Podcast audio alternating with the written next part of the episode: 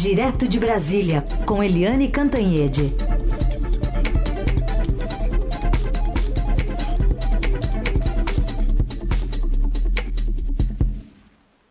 Oi, Eliane, bom dia. Bom dia, Eliane. Bom, bom dia, Carolina. Bom dia, Raíssa. Bom dia. Bom dia, ouvintes. Bom, Eliane, a gente está com essa campanha do presidente Bolsonaro pedindo ao TSE que suspenda a propaganda no rádio na coligação do ex-presidente Lula. É, foi anunciado pelo ministro das Comunicações, Fábio Faria, o pedido que se baseia numa alegação de que Bolsonaro teve 154 mil inserções de rádio a menos, em particular no Nordeste, segundo esse relatório de uma empresa de clipagem. O TSE já respondeu ontem mesmo é, dando um prazo aí de 24 horas para que a campanha do presidente apresente provas sérias de acusação, enfim, já é, trucando né, essa movimentação da campanha do presidente, que foi é, feita por um porta-voz do Palácio, né? O ministro das Comunicações, Fábio Faria, não foi o Van Garten, que trabalha na campanha do presidente, que fez esse movimento. Queria te ouvir sobre ele também quando o, o presidente e a campanha perdiam um pouco, né? É, se você pensar em estratégia política, é, com o fato envolvendo o ex-deputado Roberto Jefferson ter atirado em policiais e o presidente se desgastando também sobre esse aliado. Bem, então vamos por partes, né? Uh, começando ali por essa, esse factoide que foi criado pelo Palácio do Planalto ontem. De repente estão lá uh, o ministro das Comunicações, o Fábio Farias, que, enfim, oficialmente e vamos dizer é, por uma questão de legitimidade, não deveria estar se envolvendo com a campanha do presidente da República. Campanha é campanha, presidente da República é presidente da República. Pelo menos costumava ser. Né? Havia ali uma, um certo pudor no divisor de águas entre campanha e presidência. Comitê de campanha e Palácio do Planalto. Isso não existe mais.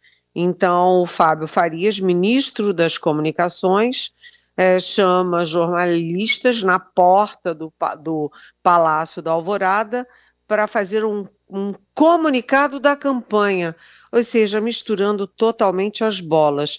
E do lado dele está, sim, Fábio Weingarten, que é da campanha. A gente não sabe mais o que, que é campanha, o que, que é presidência, o que, que é dinheiro público, o que, que é dinheiro da campanha né? Se o Paulo Guedes está tomando medida como ministro da Economia ou soltando dinheiro a rodo para pagar a campanha, virou uma grande confusão e o que você tem é o Estado brasileiro uh, trabalhando por uma das campanhas, tornando a campanha totalmente desigual você tem uma desigualdade de condições nessa campanha eleitoral e isso é gritante.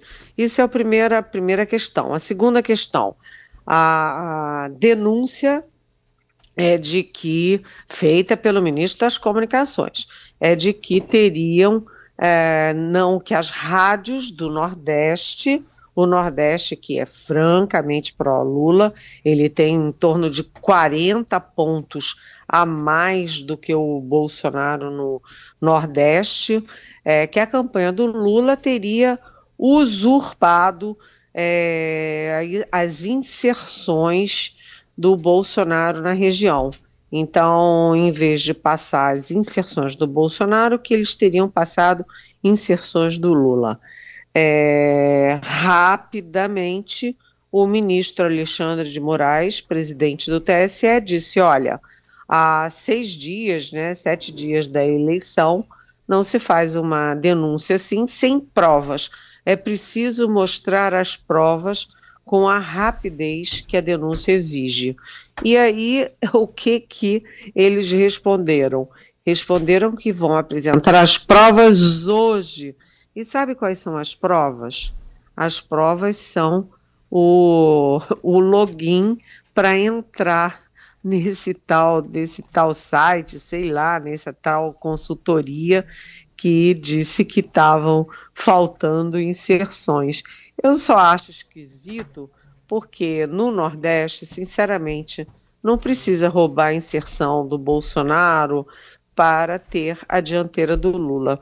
O Lula e o PT sempre ganharam no Nordeste. Eles têm um franco favoritismo na região, tanto que em 2018 o Fernando Haddad, que foi o candidato do PT, perdeu em todas as regiões, mas ganhou com larga margem no Nordeste. Então, não sei por que precisaria fazer uma coisa dessas, de roubar o tempo do Bolsonaro é, para, é, enfim, amplificar o, o tempo do Lula na região. Bem, isso é uma resposta para você, Carolina. A primeira resposta. Sim. Vamos ver hoje se eles vão divulgar o tal do o tal do, do login né? e a senha, não é o login e a senha de quem está fazendo essa denúncia. Eu nunca ouvi falar disso, né? Hum. Fazer uma denúncia desse porte com o login e a senha. Isso é a primeira parte. A segunda parte da sua resposta. Olha só, quando você olha a imagem do Fábio, Fábio Faria e do Fábio Weingarten, você vê duas pessoas abatidas, né, abatidas com uma expressão cansada, né, nervosas, tensas. Por quê?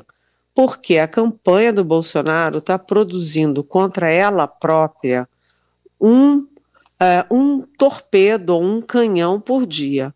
Né, vem lá do Sírio do Nazaré, que o Bolsonaro teve que ir e ficar praticamente escondido porque a arquidiocese reclamou, uh, os fiéis reclamaram. Depois a Aparecida, com aquele sujeito com uma caneca de chope, meio bêbado, é, fazendo campanha para o Bolsonaro, aos gritos, né? ou aí a arquidiocese também de Aparecida teve que se manifestar pedindo respeito a maior, é, maior evento católico do país, que é em Aparecida. Aí uh, teve a entrevista do vice-presidente da CNBB ao Estadão também, é, em tom de reclamação, teve nota da CNBB. Aí depois teve o Bolsonaro dizendo que os nordestinos são analfabetos. Isso criou um mal-estar enorme no Nordeste inteiro. Depois teve a descoberta do canibalismo, né, do tal vídeo do Bolsonaro falando que comeria índio sim e que assistiria os três dias o índio sendo cozinhado para comer o índio.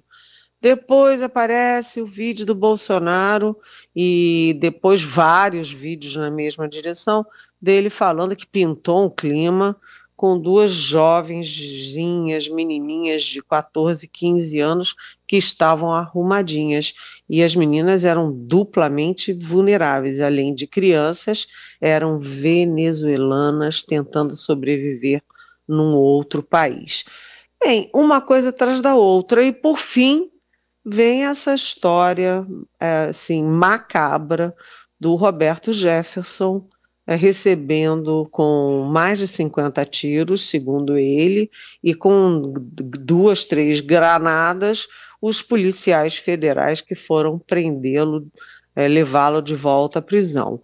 Aí o Bolsonaro está perdido nessa história né? Uma hora ele defende, tentou defender o Roberto Jefferson, aí depois, horas e horas depois dos, do, dos tiros e granadas, ele disse que era coisa de bandido, aí depois ele disse que, olha, nem tem foto, eu nem tenho foto com ele, aí a internet tem um monte de fotos é, de Bolsonaro com, com Roberto Jefferson, e, por fim, ontem, o que, que disse o Bolsonaro? Ah, que culpa eu tenho se alguém, se um amigo meu, é, saiu atirando nas pessoas. Gente, o que, que é isso, minha gente? É inacreditável tudo isso.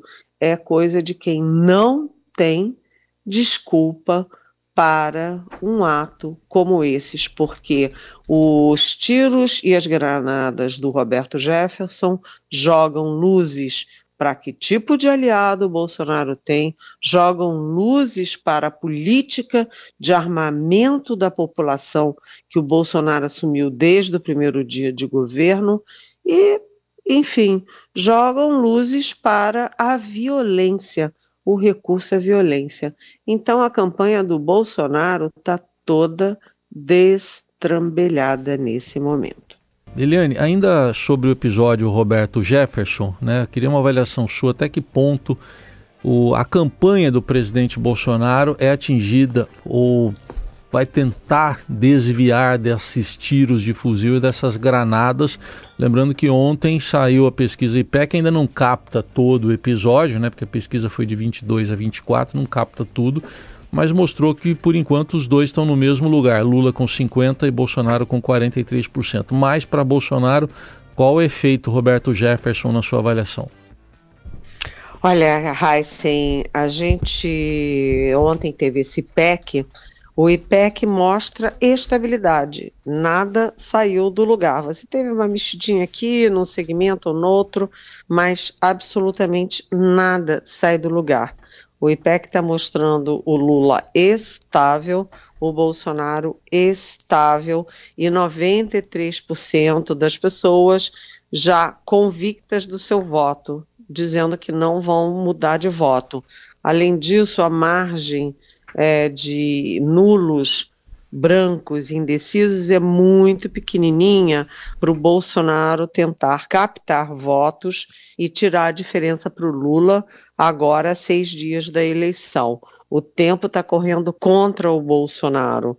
O IPEC, como você bem disse, não é, ainda não captou uh, o efeito do Roberto Jefferson no eleitorado. Por quê? Porque o campo, né, o, as pesquisas foram feitas, é, uh, só pegaram 11% delas ontem, né, a tempo de pegar o que que, como decantou o episódio Roberto Jefferson no eleitorado. Então a gente está esperando o Datafolha, que vem aí na quinta-feira, porque aí sim o Datafolha pode já é, capturar o efeito disso nas pessoas. Todo mundo já vai ter é, tido é, acesso às informações, ao, às, enfim, repercussões do ato criminoso, né, do Roberto Jefferson, que aliás está sendo preso por atentado contra quatro pessoas, né, porque eram quatro é, agentes da Polícia Federal que foram prendê-lo. É, é, claro que isso é de uma gravidade enorme, não adianta dizer, o Bolsonaro dizer que não tem nada a ver com Roberto Jefferson, porque ele tem, inclusive o filho do Bolsonaro trabalhou no próprio gabinete do Roberto Jefferson, né, tem a foto deles, o Estadão fez um levantamento e diz que o Roberto Jefferson foi pelo menos dez vezes ao Palácio do Planalto, nessas idas ele conversou com o presidente Jair Bolsonaro, ele foi no GSI, que é o Gabinete de Segurança Institucional. Ele conversou com o vice-presidente, o general Hamilton Mourão. Ou seja, não adianta o Bolsonaro dizer que não conhece, que não tem nada a ver com o Roberto Jefferson. Além disso, como eu disse no comentário anterior, há a questão das armas. Todas as pesquisas mostram que o povo brasileiro teme as armas principalmente as mulheres. As mulheres temem a arma porque arma mata e a arma pode matar os filhos delas, principalmente nas comunidades pobres. Além disso, nosso Estadão já fez levantamento de como as armas dos colecionadores, caçadores, etc., vai, vão parar nas mãos das grandes organizações criminosas tipo o PCC. Né? Ficou baratinho para o PCC ter muito armamento. Você viu que o Roberto Jefferson tinha fuzis, granadas. uma quantidade imensa de munição. E isso tudo é graças, evidentemente, à ação do Bolsonaro, que liberou geral as armas, inclusive é, desautorizou o Exército Brasileiro pelo Twitter, uhum. quando o Exército Brasileiro emitiu três portarias é, regulamentando a, o monitoramento das armas e das munições em mãos de civis. O, o, Bolsonaro desautorizou o exército para ficar na mão dele a decisão sobre o que fazer. Então, é, isso é uma bomba, é uma granada, como eu escrevi na minha coluna de hoje no Estadão. Essas granadas foram cair na campanha do Bolsonaro. E o Lula está fazendo é, uso disso. Ontem mesmo, o, a campanha dele já usou na televisão, mas a campanha do Lula está é, dividindo o foco e dividindo tempo entre é, bater firme na questão do Roberto Jefferson e na questão do salário mínimo, porque vazou a informação de que o Bolsonaro, num eventual segundo mandato, quer é, desvincular salário mínimo e aposentadoria da inflação. E hoje a nossa super Adriana Fernandes no Estadão traz a informação também de que o Paulo Guedes está propondo para o segundo mandato, eventual segundo mandato, também tirar a isenção de material escolar, de livros, de coisas de escola, né?